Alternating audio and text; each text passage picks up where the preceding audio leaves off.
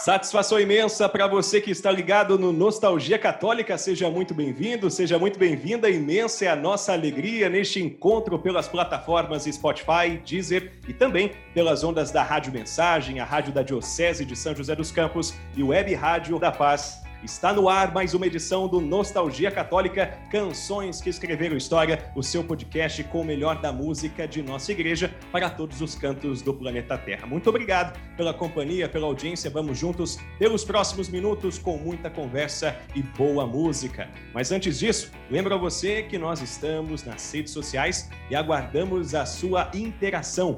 No Instagram, siga arroba Nostalgia Católica. No Facebook, basta, basta buscar pela página do Nostalgia e curtir para ficar por dentro de todas as novidades. E no YouTube do Nostalgia, sabe aquela música que marcou seu retiro, sua conversão, aquele início de caminhada? Ela pode estar no canal, então você não pode deixar de conferir os vídeos com os ministérios de música de nossa diocese. A partir de agora, você confere quem faz o Nostalgia de fato acontecer neste episódio. Olá, meu nome é Rodrigo e eu só vim para lhe dizer que o sol ainda brilha lá fora. Olá, eu sou a Eva. Ai, já buguei já. Eu sou a Eva e assim se escreva o livro dos meus dias. Eu sou o Padre Ricardo, que tua doce voz vem ao meu sono despertar. Eu sou Rogério Feltrin e tanta coisa se passou, mas ainda estamos juntos aqui. E eu sou Emerson Tersigni e amanhã será um novo dia. A você que chegou agora e está conhecendo Nostalgia, seja muito bem-vindo. Aqui você terá a oportunidade de conhecer cantores, bandas, enfim, as pessoas que marcaram e continuam marcando a trajetória musical de nossa igreja. Nossos podcasts já estão disponíveis no Spotify, no Deezer, desde o primeiro até o último. Se você está escutando a Rádio Mensagem ou a Web Rádio da Paz neste momento, busque pelo Nostalgia nas plataformas e se você já está nas plataformas, a casa é sua, fique à vontade. Hoje o Nostalgia conversa com uma banda brasileira de rock católico que surgiu de Campinas, cidade do interior paulista, que marcou e continua marcando a história da música de nossa igreja. Inúmeros festivais, discos, prêmios e momentos marcam a trajetória deste conjunto sensacional. A convite da CNBB, eles se apresentaram em 2011 na Jornada Mundial da Juventude em Madrid, na Espanha, como representante oficial da juventude do Brasil no evento. E em 2013 participaram com brilhantismo da JMJ no Rio de Janeiro, junto do Papa Francisco. São mais de 30 anos de caminhada e, em meio a tantas invenções, também se fazem presentes nas redes sociais e são queridos por muita gente. Hoje a gente conversa com Rogério Feltrin, do Rosa de Sarão. Que alegria tê-lo conosco neste momento. Rogério, seja muito bem-vindo ao Nostalgia. Muito obrigado, obrigado pelo convite do Nostalgia Católica. É, quando a gente é convidado para um negócio chamado nostalgia, porque a gente quer dizer que a gente é velho, né? Então tá certo, é isso mesmo. Eu já estou, estou, estou na idade de participar de coisas de nostalgia já. E, e agradeço muito o convite. Eu sou um cara nostálgico, inclusive, eu me considero bastante nostálgico. Então eu acho que o papo vai ser bem bacana. Muito obrigado a todos pelo, pelo convite e pela honra de participar com vocês desse papo aí. Maravilha, satisfação é toda nossa. Muito obrigado aí por aceitar o nosso convite. É, Rogério, eu queria perguntar para você logo de começo, logo de cara, nesse início de bate-papo, como você se envolveu com a música e quando começou a sua caminhada na Igreja Católica, por favor. A música é assim, ó, eu, eu era garoto ainda, só tinha uns 12 anos, comecei a fazer aula de violão, né? E aí eu estudava num colégio, colégio salesiano, inclusive, tinha muitos festivais lá. E aí ia ter um festival lá e os caras da classe queriam montar uma banda para participar do festival. E começou a juntar quem tocava alguma coisa, quem cantava tal, garimpar ali. E aí eu tocava violão, tinha um menino que era um ótimo guitarrista, tinha, eu tava aprendendo violão. Aí eu falava assim, ó, você, você toca? Eu ah, tô aprendendo violão. Ó, tô precisando de um baixista. Falei, mas não sei tocar baixo. Falei, não, esquenta a cabeça que eu te ensino umas notas, você, vai, você toca no dia a música lá. Eu falei, ah, você me ensina, então tá bom. Aí eu peguei, também tinha professor de música na escola, eu fui lá, troquei uma ideia com ele, tirei umas dicas, tipo, porque as cordas do, do baixo ali a, são as mesmas das quatro de cima do violão, então eu sabia as notas já, né? Eu falei, pô, então eu já conheço as cordas. Aí comecei a tocar baixo nesse dia por causa disso dessa banda desse, desse, desse festival virou uma banda aqui no colégio mesmo, que a gente começou a tocar direto junto, no, em showzinhos do colégio, essas coisas. Aí eu saí desse colégio, é, fui para um, um outro colégio do estado, e lá eu fiz amizade com um cara, com, com um cara que era roqueiro da minha classe. Uh, eu também gostava de rock, né? Então a gente ficou comigo. Esse cara, por acaso, é o, é o Tchelão, que foi vocalista do Rosa. Ele. A gente ficou super ligado, super amigo, e na férias de julho a gente não se falou. E ele passou por uma experiência de oração na, na férias de julho que ele se converteu. Quando ele voltou das férias, ele veio falando para mim de Jesus, de Deus, essas coisas, me convidando para ir no grupo de oração, no barzinho de Jesus que tinha lá na paróquia. Aí tudo começou assim. Eu essa banda minha tinha acabado e eu comecei, eu fui uma vez no grupo, achei meio esquisito a primeira vez, quis voltar. Aí fiz um encontro, aquele, aquele processo todo que todo mundo passa assim, bem resumidamente, assim, atropelando a história, né? E como a gente começou, a caminhada já tinha muita coisa de música na renovação carismática, já tocava, e tinha outro amigo meu que era que era, que era tocava violão também, eu tocava baixo e ele cantava, ah, vamos montar uma banda então, né? Eu cheguei pro Tchelão e falei, cara, porque a gente tinha essa coisa de chamar os amigos para ir para a igreja, né? E chegava lá, cara, tinha era um violão, às vezes uma percussão, tal, né? E eu pensei assim, cara, falei, cara, ó, olha que legal. Se a música é legal assim, imagina se tiver uma banda com bateria, guitarra, vai ficar muito mais atrativo, né? Mais, mais legal para chamar os, jovens e tal. A ideia do Roça surgiu daí, na verdade. E assim começou a caminhada do Rosa Salão isso em 1988. Perfeito. Padre eu tinha, Ricardo Eu tinha 16 anos. Opa. 16 anos, hein? Que beleza. É. Nostalgia, hein? Quanto você Nostalgia. tem agora, Ricardo, Rogério? Em fevereiro, mês que vem, daqui um mês, eu faço 49. Que beleza, hein?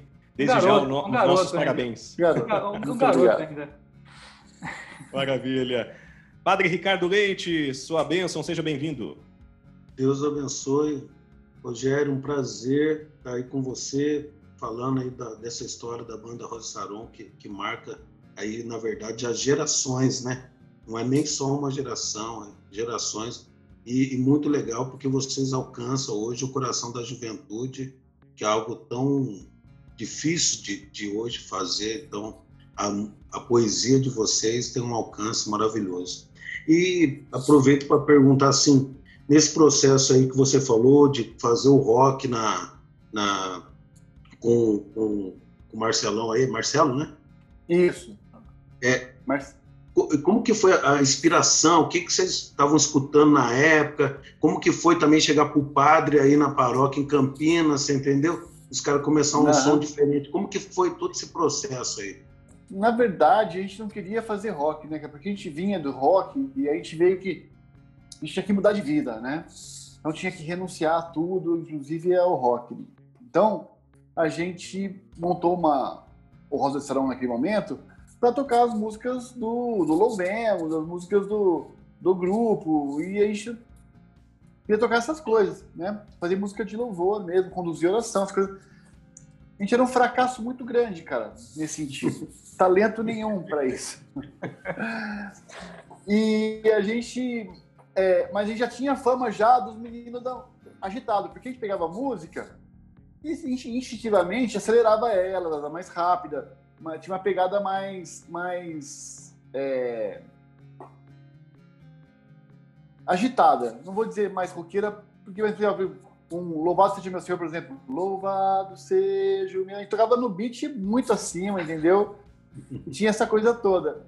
E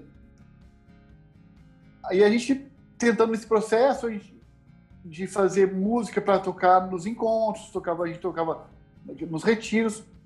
Quando foi em 1990, a Diocese de Campinas organizou um show de evangelização no centro de Campinas, num, quase no centro, no Cambuí, ali, que é um bairro quase central, que era a região, é ainda, na verdade, onde ficam os barzinhos, os, os, os, os points da molecada frequenta ali no bairro ali, né? Naquela região de Campinas, onde ficam todas as baladinhas, as coisas.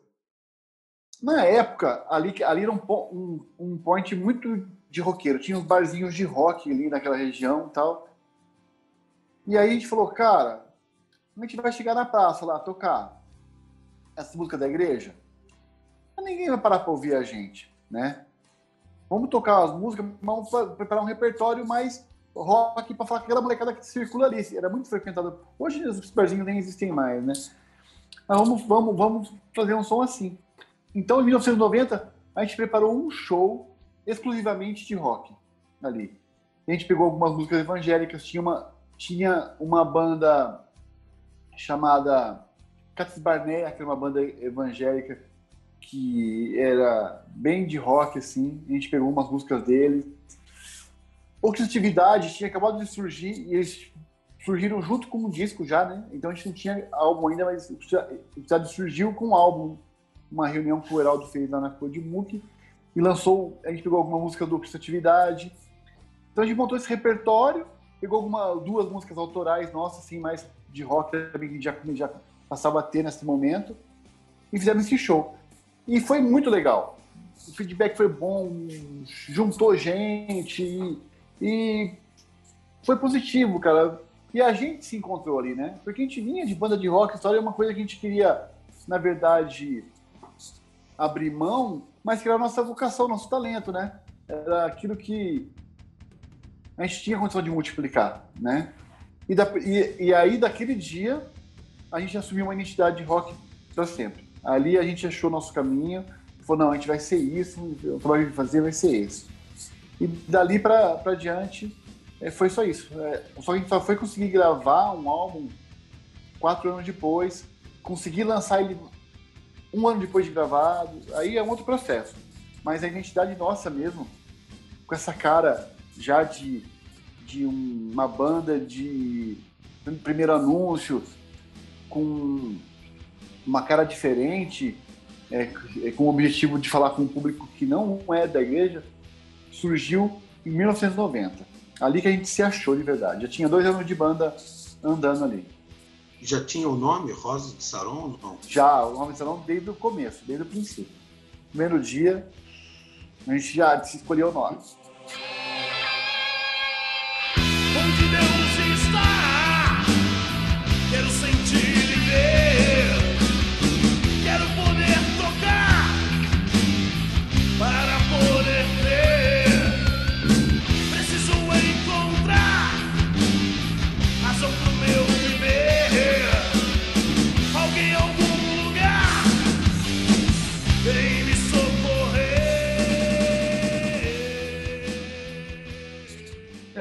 É interessante você falar do, do rock, né? De querer renunciar ao rock uhum. no começo da caminhada. E, e, e é, é, é, legal, a gente falou, a gente, a gente entrevistou aqui o pessoal do Criatividade nos, nos episódios atrás. E, e, é interessante como que é, depende da sua intenção, do que, que você vai fazer com a música, né? Com, com então, a arte mesmo é inspiração de Deus, óbvio. Você pode usar isso para o mal, você pode usar para o bem. Então, é, é legal que e é interessante esse sentimento que às vezes a gente tem, pô, eu ouvia tanta coisa estranha, quando você entra na igreja, você quer parar de ouvir, você quer parar de fazer, mas, é, mas se é, se é, a sua vocação, né, se é o chamado, é, Deus acaba usando aquilo, aquele, aquele, dom que você tem que, que, que veio dele, né? Então é, é. Muito, muito interessante é, esse, esse, esse processo de não quero mais rock, mas ser é, levado, vou, levado de volta. Sim, acontece o seguinte, eu acho, porque a gente é surgiu na renovação carismática. Né? A gente se encontrou ali, se conheceu ali e, e é, tempo toda a vida participou do, do, do, somos frutos do movimento da renovação carismática. A renovação carismática, principalmente naquele momento que era uma coisa bem nova até então ali, ela importou muita coisa do protestantismo do, da, da igreja evangélica, né? Na, na ânsia de, de daquela busca daquela coisa do Pentecostes, que a gente é, emulou muita coisa do, do, das igrejas protestantes da época dos evangélicos. Que é, e a música também também nesse contexto. E essa coisa, né, é, da demonização do rock, eu acho, eu acho que não tem muito a ver com a característica do catolicismo. O catolicismo ele tem essa coisa muito é, historicamente forte com a arte em todos os momentos, né? Que você vê na, na escultura, na pintura, na música, na catedral, na, na, na arquitetura, nas coisas, né? E então a igreja é, sabiamente sempre sobre se apropriar, vamos dizer assim, é, dos valores culturais de, de, de, onde ela, de onde ela chegava, onde a igreja ia, conforme ela ia crescendo, alcançando, ela sempre entendia o que eram valores de cultu culturais, de arte, e absorvia aquilo para passar a mensagem, né? A mensagem do evangelho. Então tem essa, tem essa coisa que eu acho que a gente tinha isso, um pouco dessa coisa da renovação prismática que importava alguns conceitos que mais comuns à igreja evangélica. Então tinha essa coisa, ah, rock não pode, é do demônio, não sei o que tem e tal. Então tinha essa coisa. Mas é, a gente foi entendendo isso depois, a gente também sofreu bastante preconceito por causa disso, mas também sofreu muito, é, sofreu não, teve muitos apoios, é, padres que entendiam isso como vocação e apoiavam. Padre Zezinho foi um cara que logo no começo reconheceu na gente uma vocação e falou e, e, e, e enfim, tudo isso, entendeu? Maravilha. Perfeito. Estamos recebendo o Rogério Feltrin, do Rosa de Saron, aqui no Nostalgia Católica. Você que nos acompanha, seja sempre muito bem-vindo. Mais um podcast pelo Spotify, pelo Deezer e também pelas ondas tanto da Rádio Mensagem quanto da Web Rádio da Paz. Rogério, eu queria perguntar para você também quais foram os maiores desafios dos primeiros anos de caminhada, sobretudo com o Rosa de Saron, é, lá em 1990, quando vocês conseguiram se encontrar. É, quais foram os principais percalços que você pode destacar e que fizeram vocês, de fato, engrenar na caminhada de um modo geral? Por favor. Ah, cara, no começo tudo é difícil, né? A gente era muito novo, acima de tudo, né? Muito garoto, moleque mesmo, e é difícil você. Eu entendo isso hoje, na época eu ficava revoltado, mas eu entendo hoje isso que existe sempre uma, uma, uma dúvida, um receio. Ah, o que, que esses moleques estão querendo? Entendeu? O que que. Entendeu? E, então, acho que a gente era muito imaturo, então a gente é, sofreu com nossa própria imaturidade, com a dificuldade de, de, de aceitação e querer se aceitar na marra, né? entender que o processo às vezes é mais vagaroso. É, tem a questão financeira, que é super difícil, você é garoto, você não tem muito renda, e em música tudo é muito, muito é, caro sempre, então você conseguir fazer alguma coisa, um, um, gravar uma música, ter um instrumento bom. Naquela época, então, muito mais difícil, cara. É, quando eu comecei na música, não existia instrumento importado no Brasil. É, existia a, a, a, a, legislação era outra e para importar é, instrumento era super complicado e super caro. Então ninguém tinha instrumento importado, instrumento mais nacional, equipamento nacional. Era, e não tinha muita coisa bacana. É, então, outra coisa, logo no começo, era outra época, você gravar era, era um processo caríssimo. Era difícil você conseguir gravar um, um, um álbum, ou fazer, gravar uma demo tape. A gente, a gente fez várias demo tapes antes, sabe? Gravamos várias. Então, você conseguir entrar no estúdio, gravar. Não é como hoje, às vezes o cara na casa dele, no quarto dele, ele consegue produzir uma música com qualidade, usando é, uma placa de computador, usando o software certo, o cara sai gravando coisa bacana mesmo. Naquela época não, você dependia de ter um amplificador bom, um instrumento bom, um bom microfone num estúdio com uma ambiência, com equipamento, com mesa de som e tal, para conseguir registrar o seu trabalho, né? Então você não conseguia. É, tudo analógico, né? Então era tudo mais complicado nesse sentido. Mas eu acho que tem vantagem disso também, né? Porque como você demora para conseguir entrar no estúdio, você consegue pegar essa música, tocar ela muitas vezes, por muito tempo, amadurecer, melhorar, é, é, lapidar as coisas, sabe? Então você quando você chega para gravar ou para lançar, aquilo já está mais amadurecido pelo processo todo que, que exige tempo mesmo, sabe? É, às vezes a gente passa por coisas que você ouve, você gravou, e aí você vai ouvir de volta e fala, pô, cara, por que, que eu não, não fiz isso diferente? Por que essa, essa frase não fiz assim e tal? E às vezes a, a maturidade é, é, traz isso, né? É, da, a maturidade que eu falo da, da arte mesmo, né? Do tempo que você gastou naquilo lá. Tá? Então tem essa vantagem da dificuldade te, te obriga a, a mastigar por mais tempo. É, era mais era tudo mais precário na verdade, tudo mais precário. Mas eu, eu gosto de falar sempre disso, né? A gente às vezes reclama, ah, não tinha apoio da igreja, tal. E a gente se ficava ficava meio revoltado porque como assim os padres têm que apoiar a gente, não sei o que tem, então. na verdade, cara, tem muita coisa mais importante para cuidar, né, do que ficar apoiando banda, né, cara? As pastorais são muito exigentes, as paróquias têm muitas exigências de e tem necessidades no mundo muito mais sérias do que é, uma banda, né? Então a gente aprendeu a se virar muito sozinho, sem apoio logo de cara, assim. A gente não dependia de ninguém, não. A gente se virava, estava na casa do outro, não, não, tinha espaço na paróquia, a gente não tinha, a paróquia não apoiava, não... Então a gente foi muito, assim, um trabalho muito independente desde sempre, né? Isso trouxe pra gente aquele o conceito de que você tem que se virar, você tem que fazer, é você que faz, né? Eu sentia, sinto, senti muito nesses anos todos é, que as pessoas esperam muito por um apoio. Ah, eu preciso que minha paróquia me apoie, minha igreja me apoiar, me dê espaço, me dê oportunidade.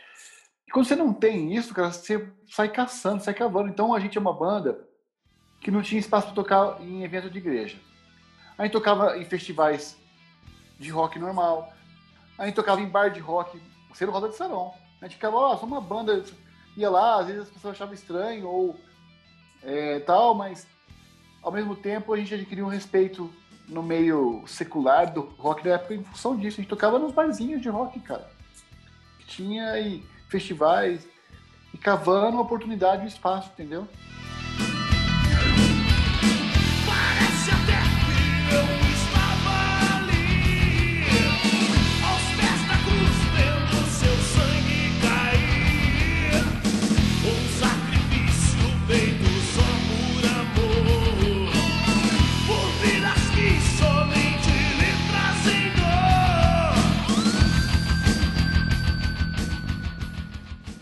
Ô padre, você concorda, padre, que o padre tem muita coisa para fazer? Ah, não, tem muita coisa para fazer. Isso aqui, mas não, nada impede, nada impede de pelo menos motivar, né? Eu acho que, mas eram outros tempos também, né? É, hoje, hoje é mais fácil de compreender. A mentalidade mudou, então mudou, que, mudou. É, a, a, tudo, tudo, como o, o Rogério falou, é sempre tudo tinha um preconceito né, por parte das pessoas, tudo parecia que era pecado, tudo era errado. E então, às vezes, é, a mentalidade fazia com que a pessoa nem apoiasse nada, não tinha incentivo. Acho que hoje, assim, se o padre não atrapalhar, já está de bom tamanho. Agora, ah, se ele puder... Motivar é bom, né? Vou, mas vou dar um exemplo é. legal aqui, ó. Na minha paróquia que eu frequento aqui em Campinas, Nossa Senhora de Lourdes, quero mandar um abraço para o Padre Júnior aí. Nossa Senhora de Lourdes, se ele me ouvir, Vou até indicar para ele me ouvir agora, né? Ouve lá que eu falei de você, pai. é, é, para ser meu, meu meio de campo. Aí, é, por exemplo, o padre sabe isso aí que eu vou falar. Paróquia costuma ter som muito ruim, geralmente. É, não estou falando som de equipamento, estou falando de acústica mesmo, né? A igreja, a arquitetura delas não são muito pensadas para para em questão de som, de áudio, né? E mas por exemplo, o padre, o padre aqui assumiu a paróquia faz pouco tempo. E está investindo pra caramba em áudio, cara. Então, ele tem a preocupação de as pessoas ouvirem bem o que está sendo falado, que o, que o Ministério de Música é, é, é, que está tocando consiga tirar um som bacana para que seja agradável na, na, celebração, já investiu em equipamento, está investindo em acústica na igreja tal. Então, tem uma mentalidade hoje de, de muitos padres entendendo é, que áudio é importante, que, que a qualidade do som é importante. É, eu acho que essa mentalidade não existia antigamente. Não tinha, você pode visitar todas as igrejas aí, mas ela sempre tem uma acústica complicada. Né? Hoje eles têm essa preocupação já. É, o Rogério, pensa, pensa uma coisa também, né? Hoje, muitos que já ordenaram padre, mas muitos que estão no seminário, é, são pessoas que ouviam, ouvem, na verdade, Rosa Saron, curte Rosa Saron, curte o, o, o rock católico. Então, é uma nova geração também de padres que pensam diferente, sim, que curte sim. a música de você. Vocês evangelizaram, eu mesmo, eu participei de show de vocês quando era jovem, lá para 95, 96, em São José, quando vocês ainda eram de um rock bem mais pesadão mesmo, né? E... Foi, foi. Em prol da vida, em prol da vida, o senhor ia lá José? Aquele show é, então, é, Isso, isso mesmo, né? No é. centro, centro da juventude. Ó. É, então. O... A gente tocou bastante São José dos Campos no começo da gente, que era muito, tinha espaço. Tinha uma boate, que os caras criavam um boate católica chamada God's People. A gente tocou na oh, God's People, People, cara. God's é. People. A gente tem um episódio sobre God's People. Você tem que ouvir, A gente tocou cara. muito, a gente tocou várias vezes na God's People, cara. Então tá aí já. É, é... Enfim, o... O pai estava falando isso aí, é engraçado, porque a gente já tocou em eventos realizados por padres que eram garotos que curtiam a gente, fizeram caminhadas, porque, pô, 30 anos dá tempo, né? É, se ordenaram e falaram, não, agora eu sou padre, eu trazer o na minha, na minha igreja aqui, na minha diocese, e, e, já, e tem vários casos desses já. Com 30 anos dá para formar três gerações de padre, quase, hein? Dá, dá, dá. dá pra formar. Agora eu queria... até um... Deve ter bispo já que eu vi a gente. Agora eu queria destacar aqui a Eva, Emerson. A Eva tá Ai, quietinha, Deus. cara. Hoje a gente tem uma convidada jovem aqui no Nostalgia, que é a Eva. A Eva é rosariana, fã, tá chorando aí o episódio inteiro. Ô, Eva, conta um pouquinho é, da sua, desse seu ah, enfim, do seu sentimento aí pela banda. Faz uma pergunta pro Rogério, pô. Ai, Jesus. Ah, o meu sentimento pela banda, hoje eu estou realizando um pedacinho do sonho, né? Que não tá todo mundo aqui, mas é da minha da minha adolescência, assim, né? Da minha época de ensino médio. Hoje em dia eu não tenho cara de adulta, mas eu sou adulta. Ah, não, eu, não, mentira, mentira. Que eu mentira, escrevi. Ela terminou o ensino médio em dezembro. É, dezembro. online, né? Terminou online, né? Porque esse é, ano foi duro. É. Ah, eu terminei a faculdade já. Que isso, Eva? Não fala é... isso pra mim que eu. É. Essa cara de menina aí. É que podcast Sim. é áudio, eu tô falando da. Olha que carinha de menina, mas ninguém tá vendo. Mas ah, mas é. a Eva, a, Eva, a Eva é conhecida na nostalgia já pelo lado B. Ah, então tá vídeo. Bom.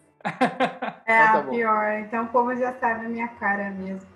Mas assim, é, eu lembro que no ensino médio a gente escreveu uma, um negócio assim de cápsula do, cápsula do tempo. Aí tinha lá pra gente escrever e o que, que a gente queria daqui três anos, né? Aí, tipo, eu fiz isso no fundamental e no ensino médio. Eu sempre colocava coisa rosa tanta, coisa pra, tanta coisa para colocar, né, meu, na vida. A pessoa. Tanto, tanto sonho para ter, né? Aí a pessoa gasta a cápsula do tempo com um negócio desse. Tá certo. Eu sempre colocar.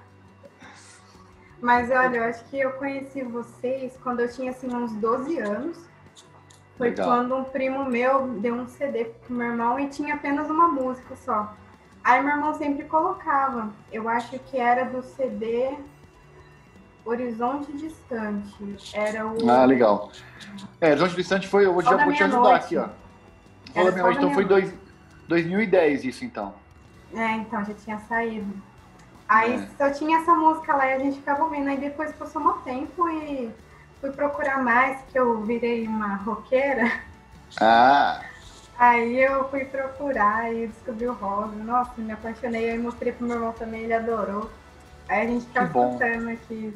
Mó bacana. Que legal, obrigado, Eva.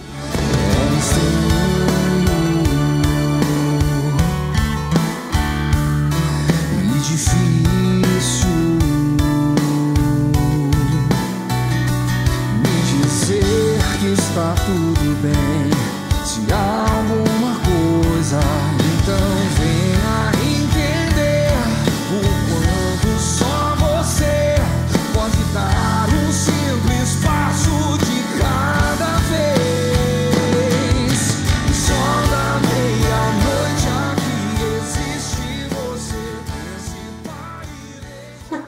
tenho basicamente a mesma faixa etária de idade da Eva.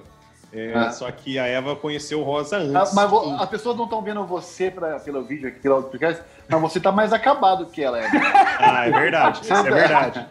Isso é verdade. Eu tenho que reconhecer que procede essa informação.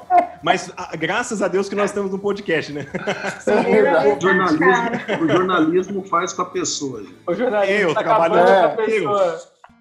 Factual é complicado. Mas olha só, é, em 2013 eu fui, eu fui, no primeiro show do Rosa de Saron, né, da minha vida, olha lá no Raléu Aparecida. Raléu Aparecida 2013. Claro que foi sensacional. Fui, é, fui com o pessoal da, da Paróquia Imaculada Conceição de Jacareí.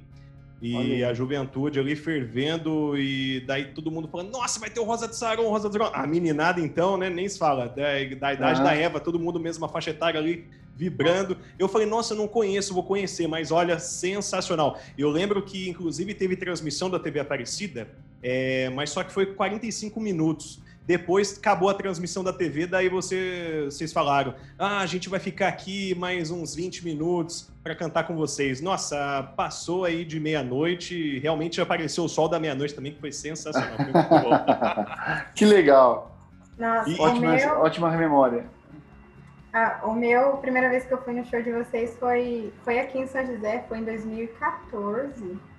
Aí eu já comprei a camiseta, na verdade eu ganhei a camiseta do meu irmão, já ah, e até tirei foto com vocês duas vezes. Olha aí, que bacana, que joia. Ô, ô Jeff. Foi você manda pra mim, pro, pro meu direct também essas fotos. Mano, vou deixar.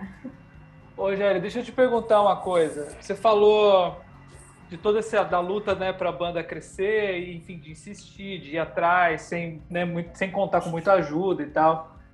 Sempre foi música a profissão ou foi, teve um bom período de, de você fazer alguma outra coisa? Porque tem sempre esse Não. dilema do músico da igreja, né, cara? Porque aquele Sim. negócio, cara, você vai, você larga tudo, você. Quando é que, Como é que foi esse processo? Cara, é, na verdade, é, a coisa foi. É, é tomando uma proporção, foi crescendo, né? Todo mundo trabalhava. A banda a gente tinha desde 88 já, né? Mas era mais ou menos em 2006, mais ou menos. É, não, 2006 foi quando eu passei a me dedicar só ao Rosa. Então já tinha aí, vamos fazer as contas, 18 anos de banda. Né? Cara, 18 é? anos de banda. Então aí, ó. 2006, ficou... 2006 é 18? Para 2000. É, tá certo. É, então de 88 tá para 2006 é 18. É, então, 18 anos de banda. Então, é, o que aconteceu? É, tava ficando assim impossível de conciliar, sabe? É, não conseguia dedicar o que a banda o que a banda estava exigindo da gente.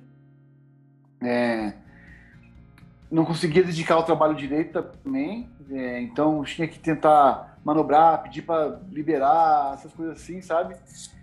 Tanto, tanto que foi um ano que o Eduardo trabalhava é, 2006, eu fui o primeiro a largar meu trabalho. No, no ano de 2006 ou 2007, o Eduardo Faro ele fez metade do show só. O outro ia um substituto no lugar dele, porque não conseguia. Porque às vezes ah, o show era longe só ia chegar segunda-feira à tarde em casa e não conseguia encaixar, cara. Então, na verdade, o que aconteceu é que começou a ficar inconciliável, né? Então a gente tinha que tomar uma decisão de duas uma, em relação à banda. Ou metia a cara para fazer a coisa dar mais certo mesmo, para a gente poder ficar tranquilo, dedicando com mais paz, ou tirava o pé do acelerador, deixava a coisa um pouco menor, para a gente conseguir fazer isso também, entendeu? Aí eu falei que a minha esposa me falou, não, cara, tem nada a ver você esse trabalhando aí com, com, com outras coisas. É, a banda precisando de você, é, mete a cara, eu também trabalho, a gente segura a onda da casa se der pau, né? E foi o que eu fiz, cara. É, saí do. Parei de trabalhar, trabalhava num negócio da família mesmo, comércio. Cheguei pro, pro meu tio, falei, cara, ele achou um absurdo, lógico, com toda a razão. Ele é meu padrinho, na verdade, falecido já. É, falei, ó, eu vou ficar só com a banda. Ele falou, cara, não faça isso, cara. Você vai. Não vai dar certo isso. Eu falei, cara, não. É, vou tentar. Comecei a me pegar de volta depois lá na frente aí. Aí. Aí não, aí foi isso, cara. Aí em 2006 já era casado já. Tava com um ano de casado quase. É, e foi que eu passei a ver isso, só em função do Rosa de Saron. E aí as coisas começam a dar mais certo, né? Porque você passa a dedicar, na verdade, né? Então você fica esse dilema, você não consegue fazer a coisa dar certo, você não, você não se dedica porque a coisa não está dando certo o suficiente para te sustentar a tua vida ali, e a coisa também não dá certo porque você não consegue dedicar, né? Quando a gente passou a, a dedicar integralmente, a coisa começou a funcionar muito mais, né? A gente tinha tempo para ensaiar, tempo para tocar, tempo para viajar, fazer show, podia é, fazer show de dia de semana, coisa que a gente não fazia antes, né? Então, uma coisa começou a rolar em função disso, né? É, não tem outro jeito, cara. É, nada prospera sem trabalho, né? E a gente teve, começou a dedicar ali o tempo integralmente e a coisa começou a melhorar bastante também. Muito doido isso, né? E aí fica uma lição também para quem está ouvindo, né? Cara, demorou 18 anos para vocês terem a segurança de, do tipo, uhum. de, de, acreditar. E, e, assim, vocês já eram grandes, assim, em 2006, né, sim, né, cara? cara então é sim. é muito louco isso. Tinha vários discos, as pessoas conheciam é. a gente no Brasil todo. Mas, mas, mas uma coisa muito legal, cara, que eu acho que a não deu certo muito por causa disso também, é porque a gente nunca teve a pretensão de falar assim, não, vamos fazer algo para a gente viver dessas coisas, entendeu? A gente queria fazer nosso som, queria levar a mensagem. As duas coisas fundamentais para a gente. Uma porque a gente gosta de música e outra porque a gente acredita muito é, na, na, mensagem da banda e acredita que a gente contribui de verdade, é, levando a, a, a, os valores da, da fé, da, da religião para as pessoas, né? Tem essa coisa de, de de falar de Deus para as pessoas muito grande. A gente fazia por essa, por essa razão. Porque se a gente esperava assim, ah, vamos fazer uma banda para dar certo, para a gente ser músico, a banda tinha acabado lá atrás, porque não tinha condição. Né? A gente não tinha. Então, com dois anos, três anos, sei lá quanto a gente suportaria, insistiria, e não vendo a coisa acontecer, a gente teria desistido. Né? Como a gente não tinha pretensão, a pretensão era fazer o som mesmo, levar a mensagem, era um sentido de missão mesmo, de, de, de obrigação, daquele que se sentir obrigado a fazer aquilo. Então a gente tocou isso em frente por muito tempo, dedicando a vida para isso. E ok que não, que não pudesse viver disso. Não tinha problema, não era, não era o objetivo, nunca foi, na verdade. E não é, cara. Tanto que eu tô aqui, pô, dedicando esse ano de quarentena, é, sem me parar ainda para organizar minha vida para fazer outra coisa, fazendo clipe, lançando música, fazendo cantaê, com um monte de coisa. Por quê? Porque, pô, não tô vendo dinheiro, cara. De verdade. Tô aqui é, me mantendo com o trabalho da minha esposa e com as economias que eu fiz no, no, no restante do, do, do, da minha vida aqui, nos meus 49 anos de existência, entendeu? É, mas por que, Coutinho? Porque, cara, eu acho que aquilo que a gente faz é importante na vida das pessoas. Eu acho não, cara, eu tenho certeza, porque eu recebo mensagem todo dia, entendeu? Eu sei o que representa para a vida das pessoas. É, é, eu sei, cara, é, sem ser pretencioso, sem ser arrogante, mas é, da relevância do trabalho na vida das pessoas, que faz diferença na vida das pessoas. E isso me alimenta também, isso é fantástico, isso me entusiasma, isso me dá sentido de viver. Então eu faço, estou fazendo sem ver dinheiro. Ok, entendeu? Óbvio que se em algum momento essa pandemia durar mais dois anos aí, mais um ano inteiro que seja, sei lá, talvez eu tenha que, pô, ok, vou voltar ao esquema de 2004, 2005, em que eu fazia só no fim de semana. Ok, pode ser. Mas por enquanto, não, cara. Por enquanto, tudo segurando as pontas, estamos segurando e vamos tocar até onde conseguir nesse sentido, entendeu? É, então, é isso que eu falo pra você. A gente não tinha objetivo, então a gente. O trabalho continuou existindo, cara, né? E a gente vive é, tempos muitos imediatistas hoje em dia, cara, e que as coisas precisam acontecer naquele, instante, e se não acontece, eu já, já, já fico frustrado, decepcionado. Então, não dá tempo da, da, dos projetos amadurecerem, se consolidarem, criarem seu alicerce, criarem uma base, ficarem sustentáveis, não dá tempo mais, entendeu?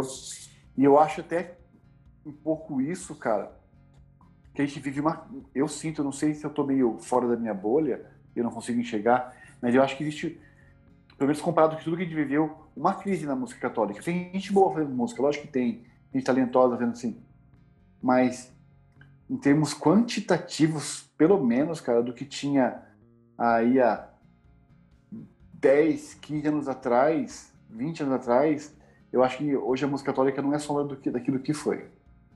É, episódio 17 e você, sei lá, a 17 pessoa que fala alguma coisa desse tipo.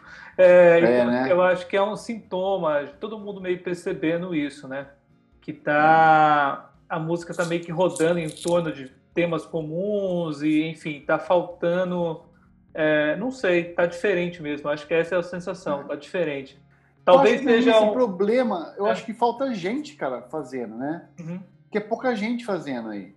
Você consegue numerar é, nos dedos, literalmente, aí quem está fazendo música católica de forma consistente, né? Então, você não, acha que tem um problema, você não acha que tem um problema que é também porque tem muita gente pelo outro lado? Porque você tem tanta gente fazendo single, gravando um monte de coisa, divulgando em, em grupos pequenos, e aí você não consegue ver o, aquele, aquele especial, aquele que tá, sabe, aquele que, que, se destaca um pouco mais? Sim, eu acho que eu não, fiz, eu não tinha feito essa reflexão, mas eu acho que faz todo sentido para mim agora, você está falando, sabe?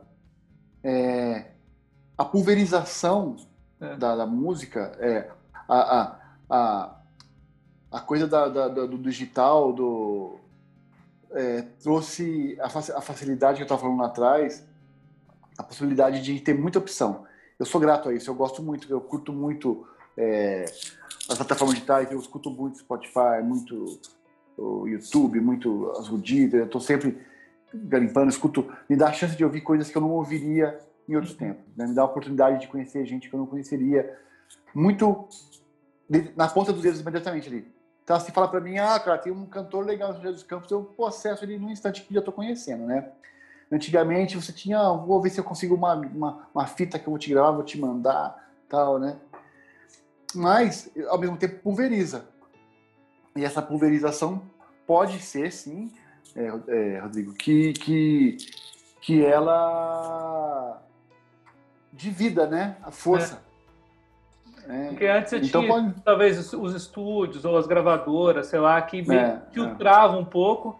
Agora você não tem mais nada. Agora, meu, é não um, tem mais filtro, né? É um é. caminhão de coisas sendo lançado. E aí você fica falando, ah, pô, não tem coisa muito. De, não tem, tá difícil achar coisa boa. É porque tem muita coisa. Aí você fica difícil Pode de ser. você localizar, né, cara? É, tá bem é, tá você não É, você não. E tá lá, mas não chega para você, né? É.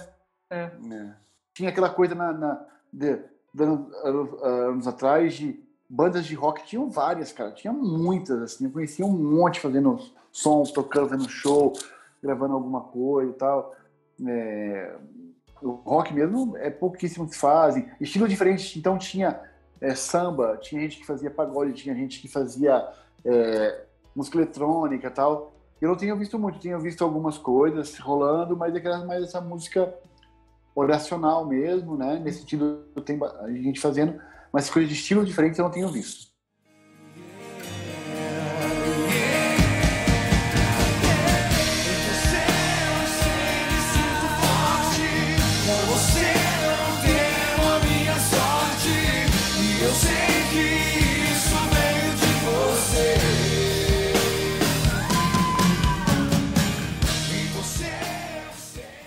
Muito bem. Fica aí a reflexão registrada, né? E é legal essa profundidade, porque daí o ouvinte também consegue é, refletir, também formar um, um pensamento com quem manja, com quem entende do assunto. Isso aí é fantástico, é, é fundamental. Esse é o objetivo também do Nostalgia, de agregar é, na vida dos nossos queridos amigos que nos prestigiam. E, e ainda nessa esteira, o, o, Rogério, de tudo isso que vocês viveram e continuam vivendo, é, mesclando nostalgia, passado com hoje, com pandemia. É, o que mais mudou na banda e o que continua igual durante todos esses anos? Qual a sua análise sobre esse questionamento, por, por gentileza? Cara, essa é difícil, porque na verdade, é, mudança você vai mudando o tempo todo sem se dar conta, né? Você vai, você vai amadurecendo. Não é possível que um cara de 48 anos, quase 49 aí, é, tenha o mesmo ponto de vista de um menino de 16 que foi que começou a banda, né? Então você vai amadurecendo é, tudo, a forma de abordar, é, a, a, a própria questão artística, musical, mesmo você chega um momento que você, pô, eu já cansei de fazer isso aqui, eu queria experimentar fazer um som mais diferente aqui, você experimenta coisas novas. Você passa a curtir coisas novas também, né? As pessoas falam, ah, vocês estão mudando. É, cara, o mundo mudou, eu passei a ouvir outras coisas também, passaram a me influenciar, né? Eu passei a gostar daquilo. É, então, acho que artisticamente a gente mudou bastante. Se você pegar, ouvir o primeiro álbum da gente, ouvir o último, você vai ver uma diferença brutal. E se você for seguir uma linha ali, você passamos por vários momentos, né? Artísticos, até líricos também. É, então eu acho que mudanças, a gente também se profissionalizou. É, é naquela linha do processo das, de se ver obrigado, né? Então, a gente ah, ia fazer um show. Ah, show é de prefeitura. Aí você precisa de uma, uma documentação brutal para fazer o show na prefeitura, né? Que comprova um monte de coisas, é, tem questão de licitação, tem uma burocracia super chata, né? Que você, quando monta uma banda, não, não pensa nisso, mas você se vê obrigado, né? Aí você tem que ter um CNPJ. Então, no começo, a gente ah, tinha um amigo que tinha produtora, fazer uma nota fiscal pra gente, tá? Aí, não, você se vê obrigado a ter um CNPJ, abrir um escritório e contratar pessoas tal. Então, você meio que é, deixa de ser aquela banda da garagem que junta os amigos e toca e vira uma empresa, sabe? É, é a parte chata que ninguém gosta de se ver obrigado a fazer, né? Eu falo que você não monta uma banda para ir fazer reunião com o contador, né? Você monta uma banda para tocar. Mas aí para tocar, cara, eu sempre falo isso, é uma frase clássica que muitas pessoas, amigos meus já postaram. Para fazer aquilo que eu gosto, que é o show dura uma hora e 45, duas horas, para fazer aquele, para viver aquelas duas horas que eu amo fazer, eu passo uma semana fazendo coisa chata, cara. Que é entrando em contato, é, divulgando, fazendo relacionamento, fazendo parte burocrática, parte contábil, parte administrativa, é, parte de venda, é, RH. Então, tem, tem então para você fazer, viver aquela uma hora e 45, duas horas que é aquilo que você queria fazer quando você montou uma banda, você tem que passar por uma semana inteira de, de coisas que são chatas. Mas faz parte, né? É, você aprende isso também, que é necessário, né? E eu entendi o Padre Ricardo aqui, ele, ele, ele é, é, é, vai ser vigário só, então ele vai estar de boa, que a melhor parte da, da, do padre é quando ele é vigário. Quando ele vira pároco, eu tenho vários amigos que, que eu, eu tenho vários amigos párocos, né? que uma coisa que a vida é, é, da, do Rosa me trouxe é amizade com, com, com, um monte de padre, que é bispo e religioso. Conheço um monte de gente aí, estão no meu WhatsApp, estão trocando ideia sempre comigo. E aqui, o padre, às vezes, ele estuda para padre, eu falo isso porque é, já ouvi.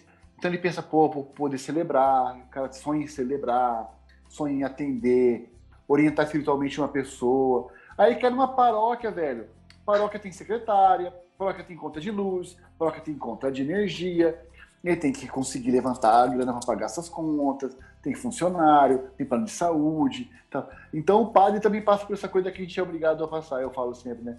Às vezes o cara, ah, eu pro seminário, eu falo assim, poxa, eu vou celebrar, vou atender, as pessoas vão aconselhar, vou pastorear almas, né?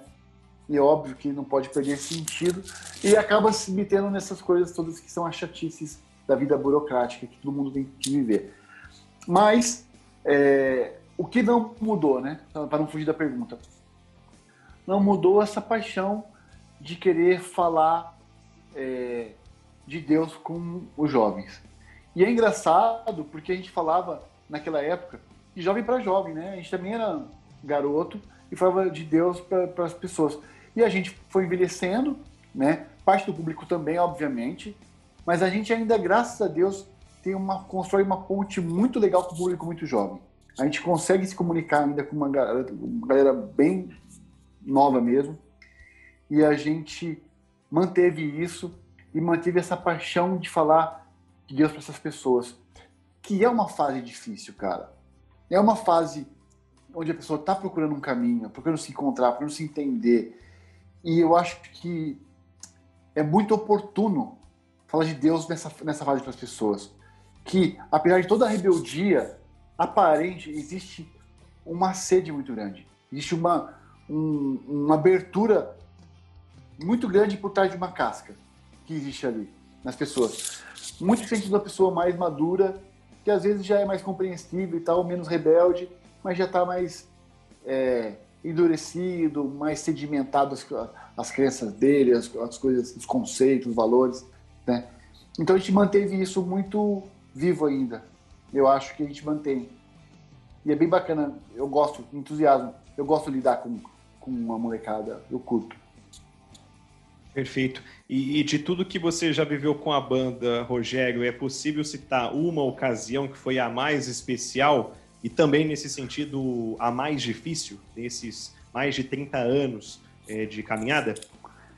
É muito difícil citar, porque a gente viveu muita coisa bacana, de verdade, cara. Desde coisas muito grandes até coisas muito simples que nos emocionaram muito, sabe, cara?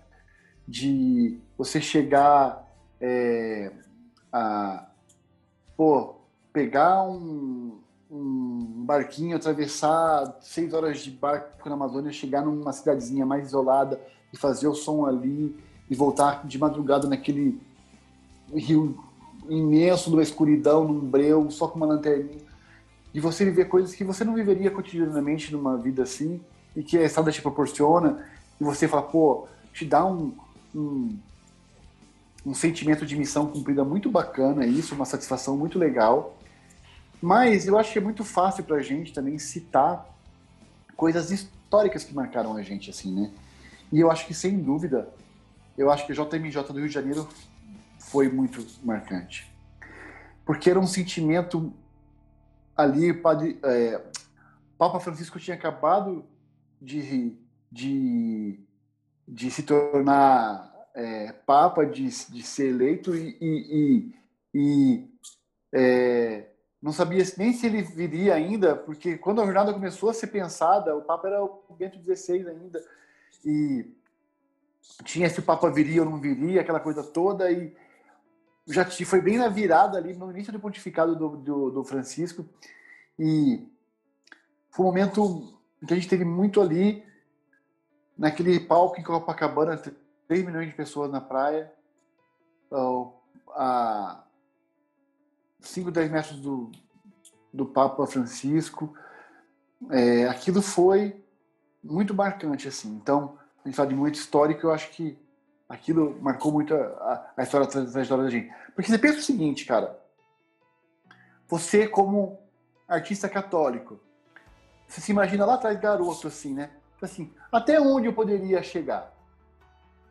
Cara, eu não sei se você pode chegar em algo mais longe do que tocar pro Papa num evento como a JMJ, entendeu? Como artista católico. Você, pô, cara, isso você.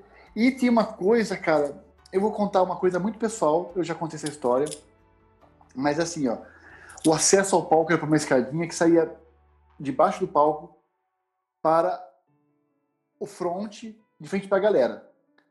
Atrás do palco, como se fosse um. Assim, na parte de trás do palco tinha uma arquibancada onde ficavam os bispos e os cardeais, assim.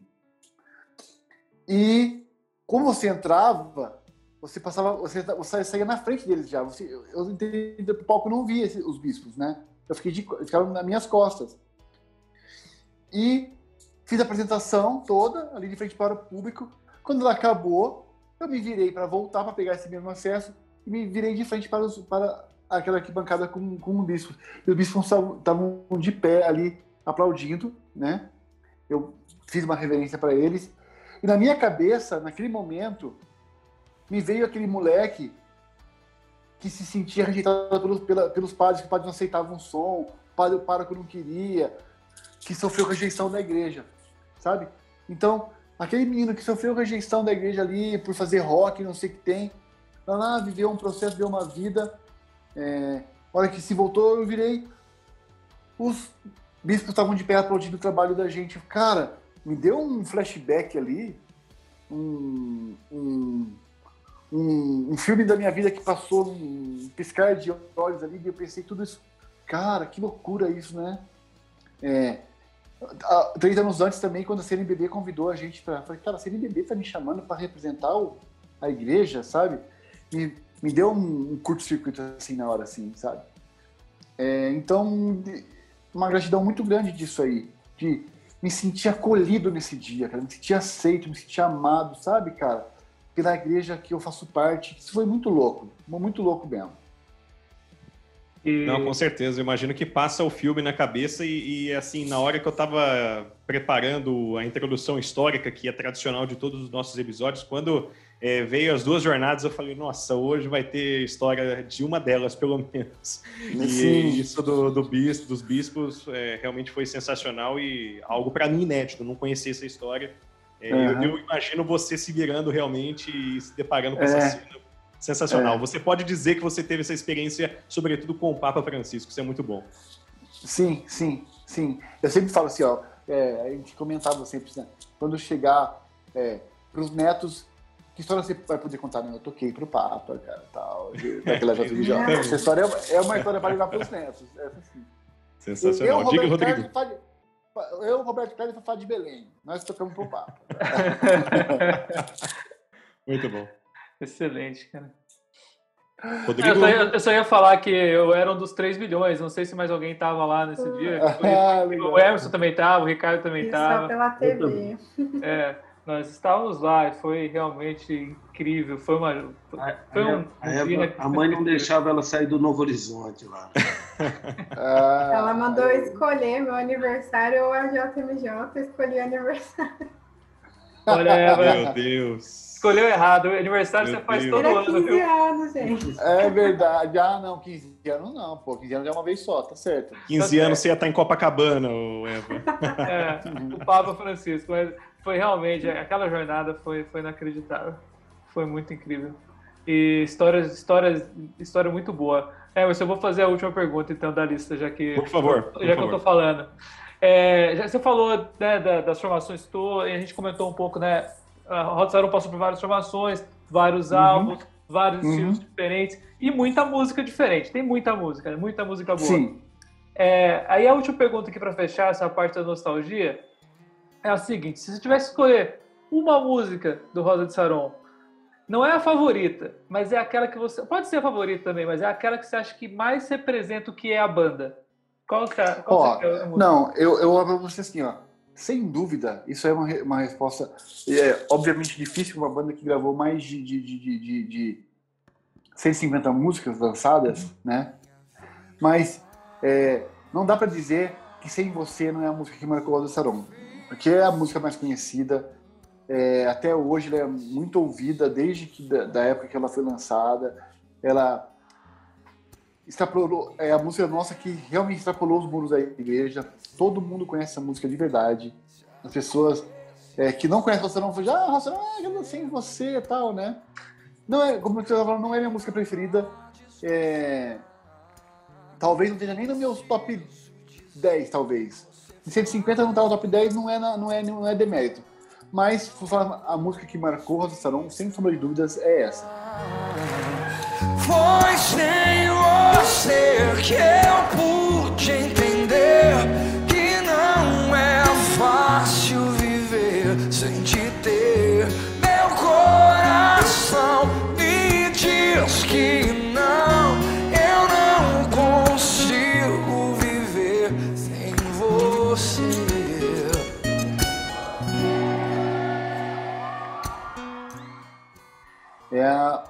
nossa até o momento, maior marca mais registrada, assim, eu acho.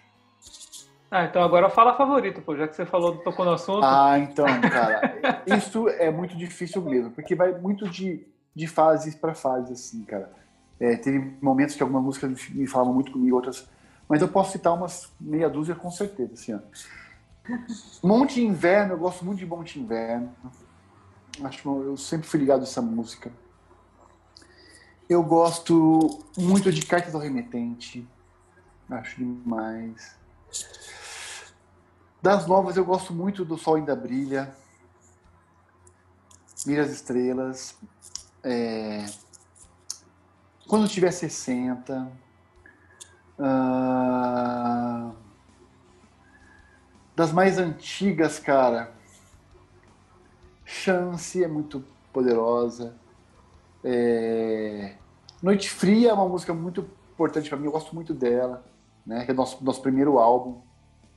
É... Ah, cara, é... Angústia Suprema, né? Que é do nosso segundo álbum. Tem uma música que eu adoro e quase ninguém conhece, que é do nosso EP, um EP que a gente lançou chamado Olhando de Frente, que é, foi é uma, uma, série especial, a gente fez um trabalho uma série, série especial mesmo, assim, com poucas cópias, e na época é, era só o físico mesmo que existia, então pouca gente conhece. A gente lançou um, um CD com três músicas na época, né? Foi o último trabalho do Rosa com o Telão, que é Olhando de Frente. E tem uma música que é Olhando de Frente, eu gosto muito dela, cara. Até hoje eu curto essa música. É, que é, é desse, desse, desse trabalho, então ela não ficou conhecida.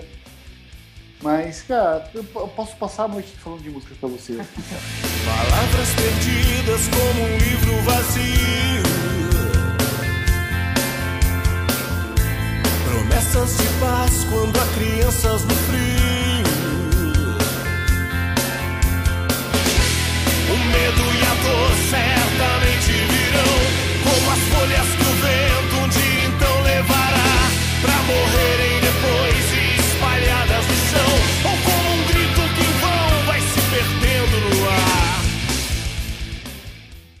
É difícil. Deu uma, já deu uma dica pro lado B pra Eva fazer então dessa música. É verdade, Eva. Vamos fazer é, olhando, olhando de frente Bem pro lado, lado B. B essa aí. É. Olha aí, tá? É, pode ser o próximo, Eva. Anota Pode aí. mandar. Aí, dá trabalho mesmo. Olha só. Padre Ricardo, é com você agora. É, você falou de que coisas que dão sentido para o seu ministério, e aí eu queria partilhar que eu tive uma experiência muito forte com a, com a música do Rosa Saron. E, e, e Deus me surpreendeu, porque assim, eu vou, bem, vou confessar uma coisa, assim, eu, eu era meio assim com o Rosa Saron, sabe? É, por causa que assim, quando a coisa vira muito moda, a turma quer muito. Eu, eu vou meio na contramão, Moda. você entendeu? Eu sou meio chatão para essas coisas. E aí. Virou eu modinha. isso aí. é. E aí também, assim, eu, eu, eu vou falar, também uma fase de, de preconceituoso mesmo, e graças a Deus, Deus mudou muito meu coração. Então, assim, às vezes eu vi o Guilherme com aquele cabelo, aquela coisa, eu achava que os caras estavam tava saindo do perfil do- da evangelização, mas puro preconceito da minha parte. Só que em 2009 eu perdi meu pai, sabe? E foi, passou uns três dias depois da morte do meu pai, e parece que o chão se abriu eu fiquei muito mal, muito mal mesmo. E aí teve dois amigos que foram em casa, o Marcos e o Edinho. O Edinho faz parte também da equipe do Nostalgia, ele fica mais na parte dos covers. E o Edinho começou a frequentar minha casa quase todo dia, ele levou o CD do Rosa Saron, eu agora fugiu o nome, qual CD, mas é o que tem a música é, é Manda Teu Espírito, Vem Me Abraçar. Ah, é o acústico. É, e, e aí eu escutei essa música. Manda teu espírito, vem me abraçar para eu não chorar, preciso de ti. E eu escutando Ah, não, aquela não, música. não. Desculpa, esse é o Dores do Silêncio. Eu confundi com a. com a. com a do Martinho. É, Dores Então, do Silêncio. porque de- depois ela saiu no acústico mesmo, ela, ela saiu num CD antes, eu acho. Essa aí é no caso dos espelhos. E aí eu, eu escutava essa música eu comecei a chorar muito, cara. E, e aquela música começou a me consolar mesmo. Eu escutava essa música todo dia. E até hoje, quando eu escuto essa música, eu lembro do meu pai. E foi uma música que me sustentou naquele tempo. Assim, é. Eu sou muito grato a essa música do Rosa Saron. Eu sempre que eu posso recorro a ela. Eu lembro que daí, naquela época, o, um amigo nosso, Padre Alex, ordenou nós nos reunimos, eu, Rodrigo, mais uma turma do grupo de Nova Aliança, resolvemos retomar o retiro. E eu botei o CD lá e coloquei, meu, eu quero que nesse retiro tenha essa música. E na verdade acabou que nem, acho que a gente nem cantou a música, o Rodrigo se cantou, foi só realmente por causa do meu pedido. E, mas assim, para partilhar para você assim, é, como que essa música foi sustento na minha vida mesma e, a, e até hoje. Então fica esse registro para você saber que Deus usou da música de vocês para ajudar um, um ser humaninho aqui do outro lado. O Espírito vem abraçar pra eu não chorar. Preciso de ti aqui pra me consolar. Manda teu Espírito. E também essa semana uma amiga minha, porque a gente postou que ia gravar com vocês, ela também sofreu um processo de depressão muito grande, ela não conseguia levantar da cama, ela não tinha vontade de fazer mais nada, não trabalhava, não comia direito, não fazia faxina. E um amigo indicou para ela a música do, de vocês, Cassino Boulevard, que canta com o Fábio de Mello. Uhum. E a vida dela mudou. Ela, depois dessa música, ela começou a levantar, fazer faxina, voltou a trabalhar, fazer um monte de coisa. E ela começou Legal, a escutar todas cara. as músicas. Ela começou a escutar todas as músicas do Rosa Saron. Ela ama vocês. É a Mariana, uma amiga aqui da paróquia que eu estou atuando hoje, do Coração de Jesus. É, ela, ela é muito grata a vocês também, que foi uma música que salvou ela. Ela, ela usou esse termo, essa música me salvou, me tirou do, do fundo do poço. Padre, obrigado por compartilhar essas histórias com a gente, viu? É o que eu, é o que eu estava dizendo agora há pouco aqui essas histórias alimentam a gente pra caramba, entusiasmo e faz a gente querer tocar em frente mesmo. Pelo menos por enquanto, enquanto a gente tiver energia, tiver capacidade, a gente quer é, tocar isso. Nada é para sempre, mas eu uso uma hashtag sempre que chama Rosa para sempre. eu uso sempre Eu sei que nada é para sempre, assim, né? Só o amor é eterno e, e enfim. Mas eu, esse para sempre que eu uso no sentido de enquanto tiver forças mesmo que Deus. É, enquanto a gente tiver força, enquanto fizer sentido na vida das pessoas, né? Como você falou, enquanto a gente conseguir é, provocar isso, é, a gente sabe que não, que não é a gente, a gente não tem é, essa vaidade mais, porque a gente tomou muito na cabeça e entendeu. É, a entendeu muitas coisas, só para fechar aqui rapidinho, é, que, que tornaram importantes para a gente. A primeira é que não é você que faz a obra, cara. Você só é aquele cara que joga a semente, mas a semente ela brota sozinha ali da vida e é, é Deus que realiza o milagre, né? Mas que você tem que fazer esse trabalho. E isso.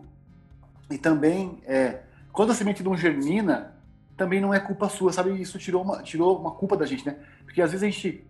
Pô, mas a gente, pô, falou e a pessoa não mudou de vida e tá na minha pessoa, escuta o Rosa Sarão faz cinco anos e tá fazendo essas burrada da vida ainda, não, não, não se emenda, não sei o que tem. Então o trabalho não está eficiente, sabe? Não estamos não sendo original, a gente faz, a gente já passou por essas crises, sabe? É, e, mas você entende muito bem que você não tem o mérito e também não tem o peso da, da, da, da culpa, né? Que parte do processo é a abertura do coração, do coração das pessoas também, né? E, mas você tem o papel, o papel de semear. Então, é, isso dá uma tranquilidade muito grande para a gente. Eu fico muito feliz de ouvir essas histórias. É, elas nos dão alegria, mas não, não nos envaidece nesse sentido que eu falei, né? É, porque a gente sabe que Deus é bom. Deus é bom o tempo todo a gente fala, né? Deus é bom. Deus é bom até nos momentos ruins, né, da gente. É... E, é, e é isso que, pô, é isso. Obrigado. Valeu. Tamo junto aí. O espelho me diz que envelheci e que mal pode existir. Ter histórias pra contar dos amigos que aqui fiz, quanta coisa se passou.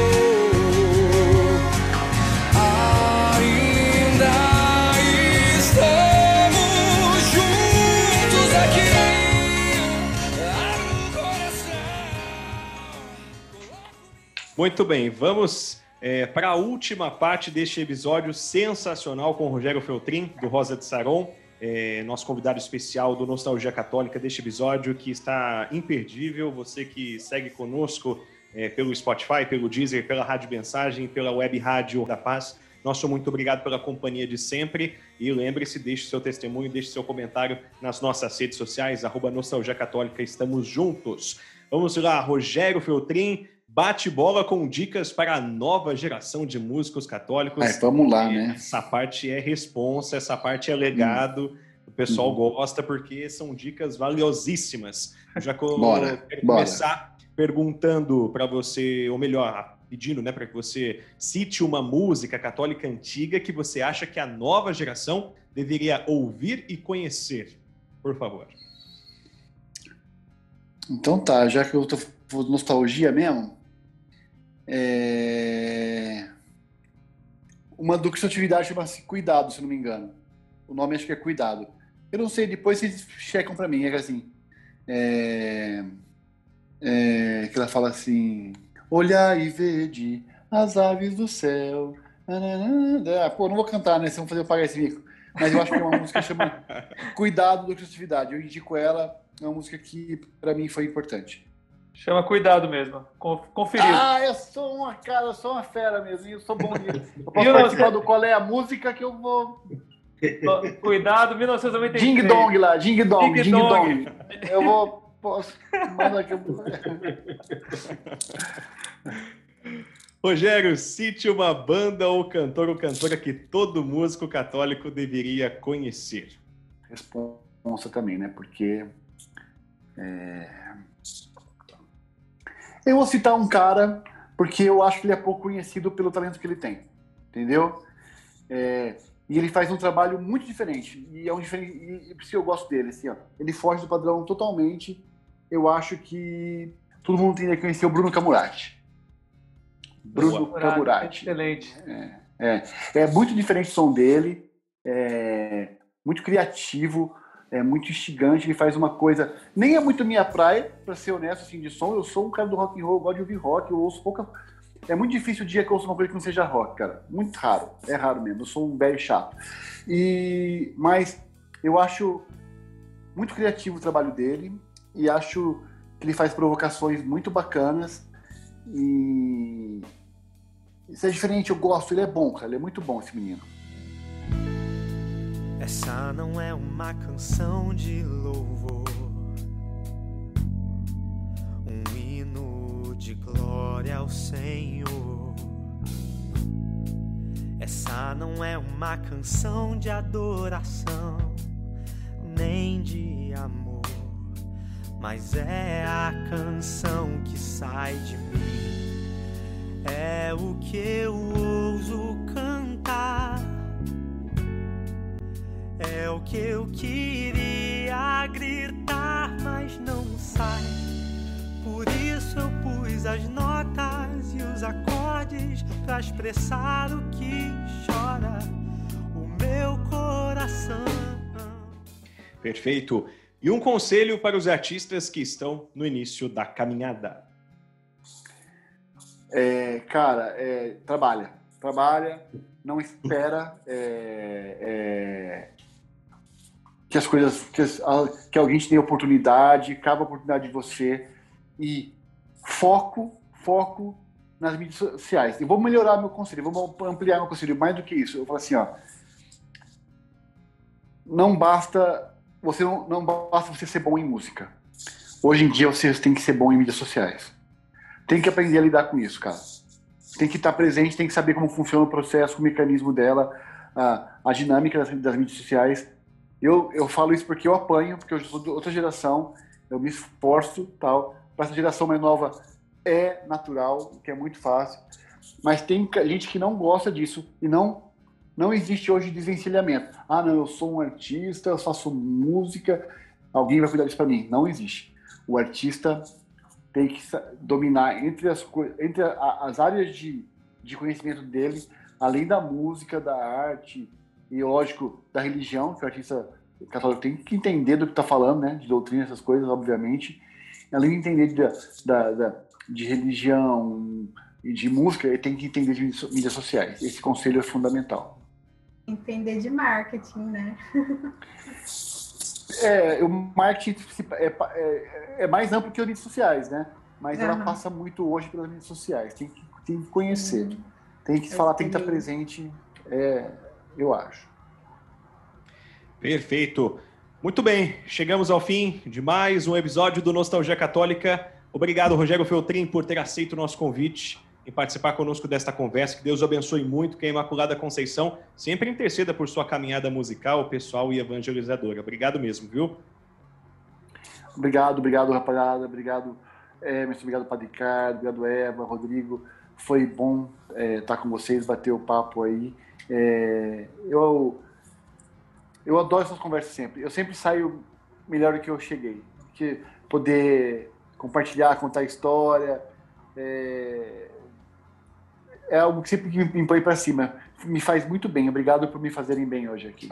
E, e antes da gente encerrar, só queria que você comentasse rapidinho um pouco sobre a formação atual, os planos da banda, enfim, eu sei que nós estamos num momento meio difícil aí para todas as bandas, mas é, eu sei que tem um vocalista relativamente novo, que é o Bruno, né? Sim, eu, inclusive, sim. eu conheci a formação nova numa madrugada, vocês estavam cantando lá no Cristo Redentor, não imagino que não foi fácil, porque era madrugada, é, é. E, e, cara, eu gostei demais das músicas novas, não tinha ouvido ainda, até, até no nosso episódio de Natal comentei que a minha recomendação de 2020 era uma, era uma música de vocês. É, Legal, obrigado. E, e, achei, assim, achei muito bom. Então conta um pouquinho só pra gente aí, só os planos mais é, é imediatos aí da Rosa Rosa É, então, a gente tava vindo 2019, 2020 com um monte de plano, tinha um monte de coisa projetada mesmo assim, um calendário de, de coisas que a gente queria fazer, veio a pandemia, e a gente replanejou porque imaginou que as coisas inocentemente em três, quatro meses estariam resolvidas, né? E agora a gente está assim, é, paramos o negócio de planejar a longo prazo, por enquanto. Estamos fazendo planos a curtíssimo prazo, né? Planeja aqui para lá na frente, quando a coisa começar a ter visibilidade, então a gente voltar a planejar, né? Porque para o setor nosso está bem embaçado. A gente fez uma coisa que foi muito bacana, que chama Experiência Sendo a Luz na, na, no Advento. E a gente está pensando em fazer, considerando fazer seriamente algo semelhante na, durante a quaresma, que é um evento é, presencial, porém é, dentro das restrições impostas para o, o a, meio religioso, né? Que, por exemplo, as mesmas é, precauções que tem para missa, tudo, nas igrejas, gente seguir esses mesmos protocolos, né? E, faz, e faz, realizar esses eventos mais é, espirituais, com foco no tempo que a gente está vivendo, no caso foi o Advento, agora no caso a Quaresma, né? Com foco nisso dentro da paróquia mesmo, né? Seguindo o protocolo permitido para missa, para é, reunião é, é, religiosa, né? Não é só para missa, é para culto também tem, né? Uhum. Então, é, temos esse projeto agora. A gente está pensando, a gente fez no ano passado um, um, um, um concurso local chamado Cantaê. A gente está considerando fazer o Cantaê a segunda edição, ainda agora para esse ano, para logo, para breve. E com certeza músicas novas. Isso a gente vai, não para. Ai, a gente sim. tem, então, é, tem música nova saindo para esse ano aí. Legal. Tá, espero que para os próximos meses uma nova música com um novo clipe, já alguma coisa assim. Excelente. Maravilha. Grava clipe aqui em São José. São José a gente gravou o clipe do Sol Ainda Brilha em Taubaté. Ah, pertinho, ó. É. Em Taubaté, aquela, aquele cenário. Legal, bonito. É. Este episódio do Nostalgia teve a apresentação de Emerson Tersigni, participações sempre especiais de Padre Ricardo Leite, Rodrigo Marciano, Evaniele Maria, produção da grande equipe do Nostalgia e a você que nos acompanhou pelas plataformas Spotify, Deezer, Rádio Mensagem e Web Rádio da Paz. Muito obrigado pela audiência, pela companhia. Foi uma satisfação imensa estar contigo. Nós voltamos em breve com mais um grande nome ou grandes nomes da música católica. Agora, o Padre Ricardo nos concede uma bênção que certamente é extensiva a toda a sua família. O Senhor esteja convosco. Ele está Ele no meio de nós. meio de nós. Que pela intercessão da Imaculada Conceição, o Senhor faça ainda que a canção do Rosa Saron chegue a tantos corações, iluminando vidas trazendo realmente esse sol da meia-noite, que é a luz de Cristo que brilha para o mundo. Abençoe-vos o Deus Todo-Poderoso, o Pai, o Filho e o Espírito Santo. Amém. Amém. Valeu, pessoal. Até mais.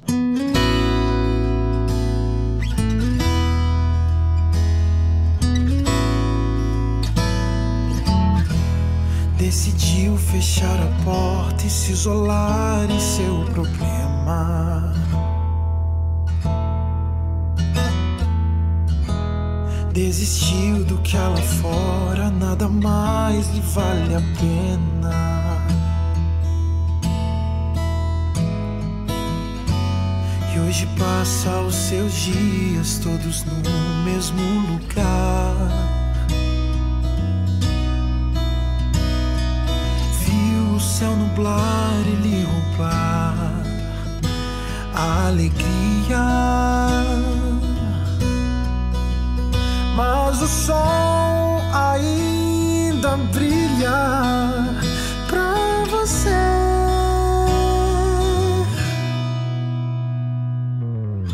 Eu só vim pra te dizer que o sol ainda brilha.